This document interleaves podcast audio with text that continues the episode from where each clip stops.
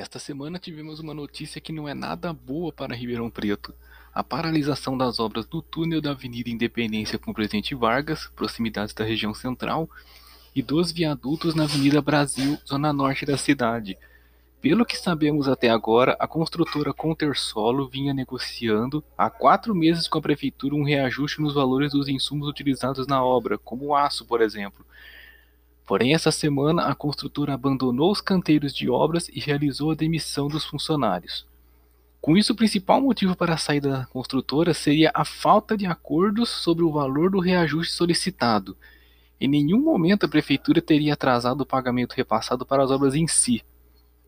Contudo, infelizmente, tudo isso será utilizado como munição por pessoas e grupos que, por algum motivo, sempre se mostraram contrários às obras de mobilidade, alegando que as mesmas não são necessárias. Este não é o momento para torcermos contra algo que, seja, que será benéfico para os ribeirão-pretanos. O momento é cobrar agilidade na resolução deste problema. De qualquer maneira, esse assunto precisa ser resolvido urgentemente.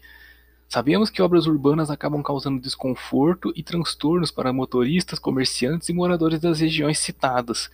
Por isso, quanto mais rápidas elas forem executadas, mais rápido essas vias serão liberadas para todos, assim como os benefícios das mesmas.